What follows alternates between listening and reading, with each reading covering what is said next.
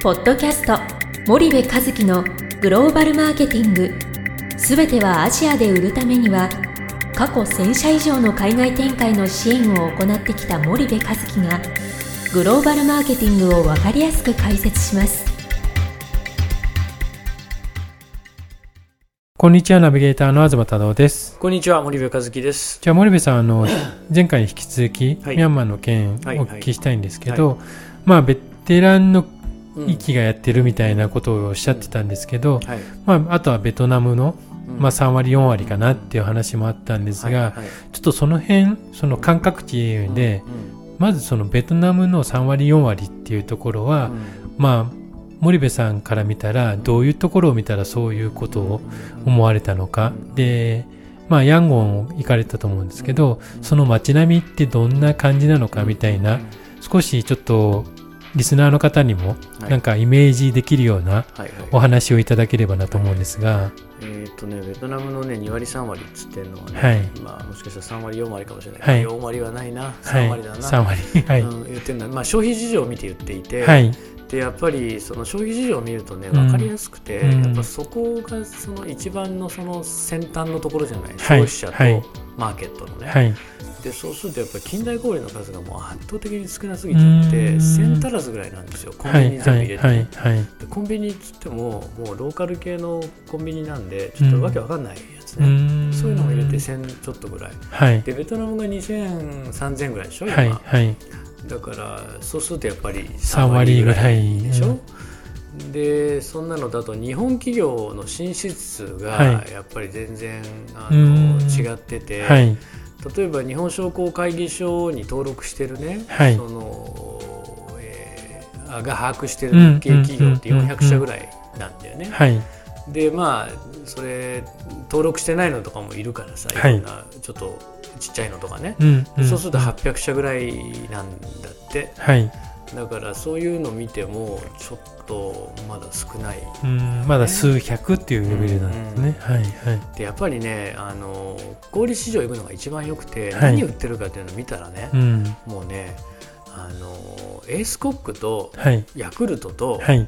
あのユニチャームだけなのよ頑張ってんのうん基本的にね、はい。まあ、で目立うんつのがっていうことですようん目ね。立つのが、はいあのまあキリンビールもねミャンマービール買ってねあの一番っていうのを売って頑張ってんだけど、はい。まあ、それぐらいなんですよ、はい。で、まあ、エースコックみたいにねあのベトナムで50%のシェア取ってさ、はいあれだけのあの実績作ってそのノウハウをミャンマーに持ち込んでるっていうのが、うんうんうんうんまあ、エースコックだと思うので、はい。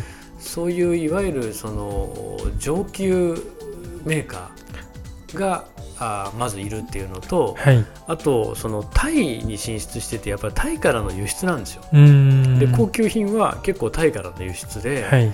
でねまだまだね中国のこのバッタモン的なものが非常に多い国うで、ん。その中国もさなメーカーってもうピンからキリまでさとにかくものすごい数あるじゃない、はい。文具にしたって食品にしたって、うんか菓子にしたって、うん何にしたってね、うん。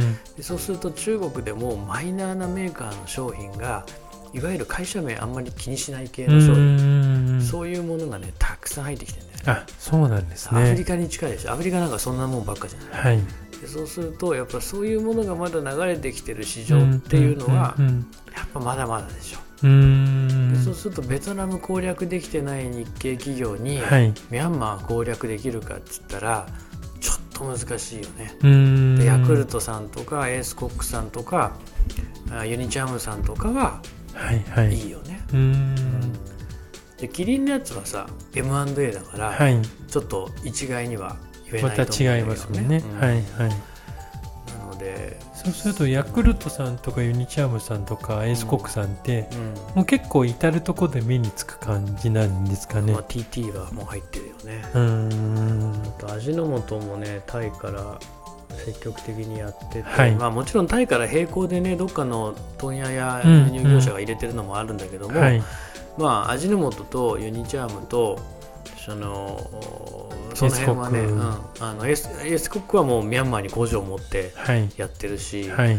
えーとあの味の素はタイからねうん。あの行ってるあの、ミャンマーにはまだ工場ないと思いますのではい。はい。ユニチャンもないと思いますうーんただえっ、とねこれね YouTube のスパイダーチャンネルの方でもねちょっと動画でまた紹介しようと思ってるんだけど、はい。そのコンビニにねうんそのユニチン。ャームがちゃんとねこうレイアウト作って、はい。あの棚整理してね、うん。おむつ置いてるんですよはい。であれを見るとタイからのおむつをね。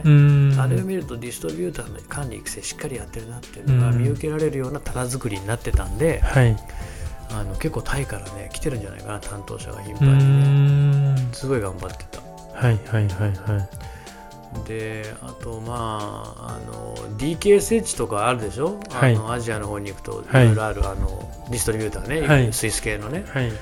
でああいうところがやっぱりそのおキットカットとかもね最近出てきてるんですよ、あ、そうなんですね。うんだから1年前ぐらいなんだよね、はい。はい。じゃあ意外と、おもう遅いって言ったら変ですけど、そうそう。うん。うんあのキットカットがだよ、はい。そうだから、うーん。まあこれからっていう感じなんじゃないかな、はいはいはいはい。なんででキットカットあの DKSH 自体はね1996年からね 出てすごいですね、やっぱり。でまあユニリーバーとかがね早くから出るからね、はい。あのそれぐらいから出てるんだけど、ねはい。まあまああそこは B2B もねいろいろやってるからね、はいはいはい。そうそんなあの医療とかねそういうのもやってるからいろいろあるんだと思うんだけどうんわかりました。まあそんな感じですかねなるほど。わかりました。じゃあ、はいあの今日は時間が来たので、ここまでにしたいと思います。はい、また次回よろしくお願いしはい、ます。よろしくお願いします本日のポッドキャストはいかがでしたか？番組では森部和樹へのご質問をお待ちしております。皆様からのご質問は番組を通じ匿名でお答えさせていただきます。podcast アットマーク spydergrp.com ポッドキャストアットマークスパイダー grp.com までたくさんのご質問をお待ちしております。それではまた次回お目にかかりましょう。ポッドキャスト森部和樹のグローバルマーケティング。この番組はスパイダーイニシアティブ株式会社の提供によりお送りいたしました。